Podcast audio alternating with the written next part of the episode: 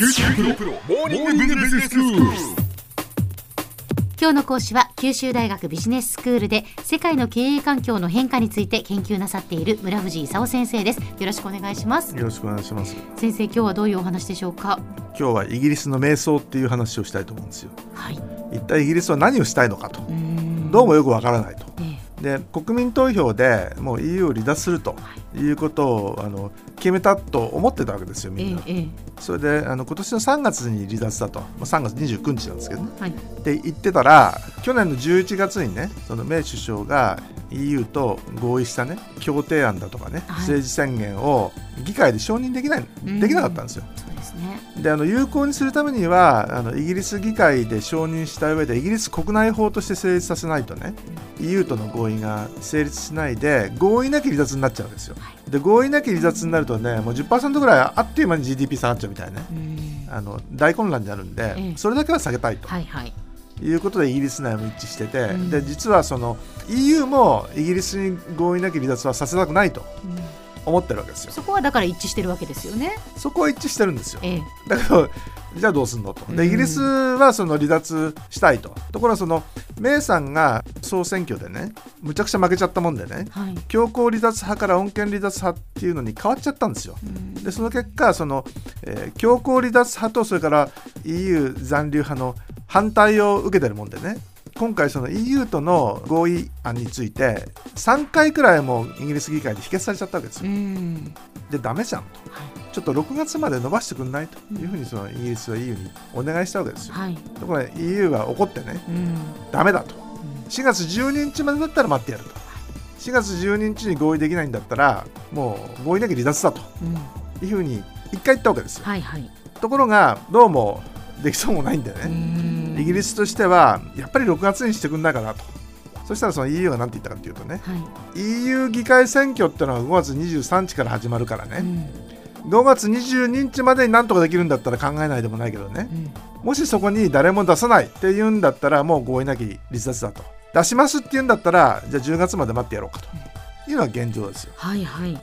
じゃあ5月22日までに決められるのかと。ええ。でメイ首相は決めたいとはい。言ってたんですけど、うん誰が見ても無理とうん。いうことがだんだん判明してきてですね。ええええ。それでもうイギリス政府としては EU 議会選挙に参加するとうん。いうことにどうもなってきたと。はい。そこであのイギリスから EU 議会に代表を出すわけですけどもじゃあ一体どの党からどういう人が出てくるのとええ誰が一体勝ちそうな見込みなのと。はい。まあイギリスってその二大政党制でずっと来てるんでね。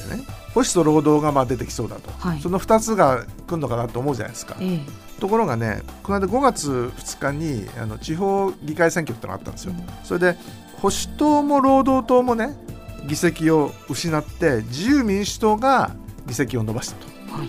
というのが起こったんですよ。うん。で自由民主党ってすごいマイナーな政党なんだけど、ええあの EU に残留したいということを言ってそれを支持した人がそう自由民主党に入れたと。うんじゃあイギリスってもう EU に残留したくなっちゃったのかっていうとねええ。実はブレクジット党ってのが最近できててね。はい。EU から早いところ離脱したいとええ。いう政党ができちゃってるんですよ。はい。で今回のあの5月23日からのねあの EU 議会選挙ではブレクジット党が対象して第一党になるだろうというのが今のええ見通しなんですよ。そうですかであの労働党はねもともと穏健離脱でいいんじゃないのって言ってたのを、はい。あんまり労働党の議員が辞めてっちゃうもんでね党首がやっぱり EU 残留でどうでしょうって言ったもんでねえ何言ってんのかよく分かんないと。メイさんもねあのそうだけど労働党もダメだと。いうことで二大政党最近人気ないんですよ。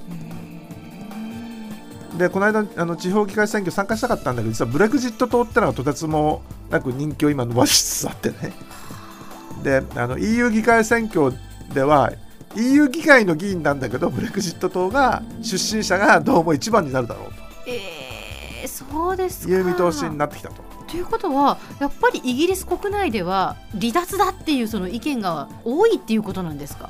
よくわかんないですよもう。どっちが多いのかもよくわからない でもそのブレクジット党が第一党になるかもしれないっていうことはやっぱりそれを支持する人がそれだけ多いってことですよね。でもね2番は労働党でねうん3番は保守党で4番が自由民主党っていうぐらいねあの両方が混じってんですよなるほどこれは混乱状あの態だな。離脱したい人たちとね、ええ残留したい人たちはい。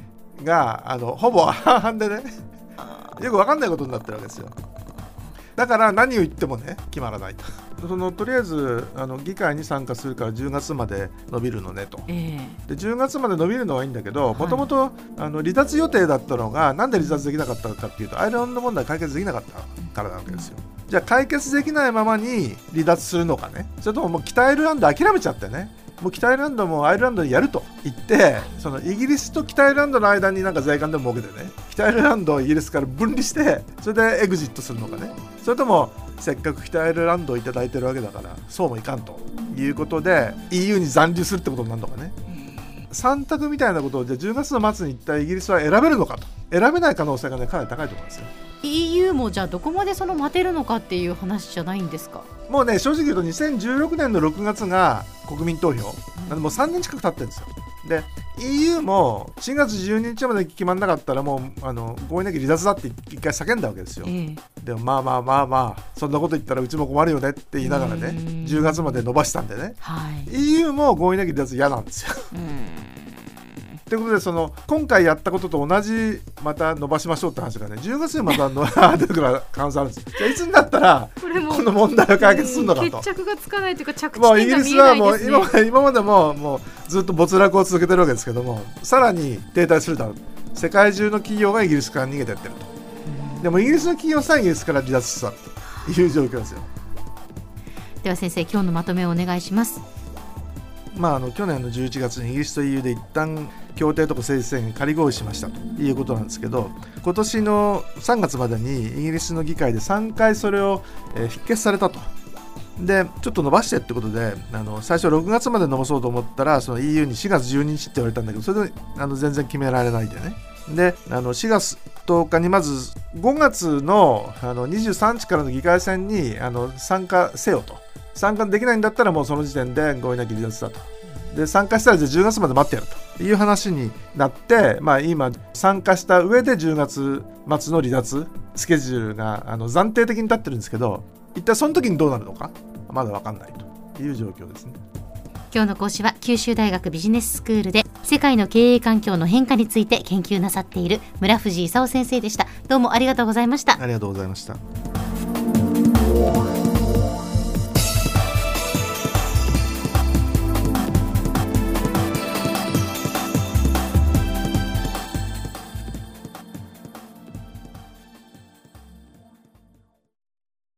QT プロは通信ネットワーク、セキュリティ、クラウドなど QT ネットがお届けする ICT サービスです。九州中に展開した光ファイバー網を基盤に一番身近なビジネスパートナーとして九州の企業自治体の皆様をサポートします。詳しくは QT プロで検索を。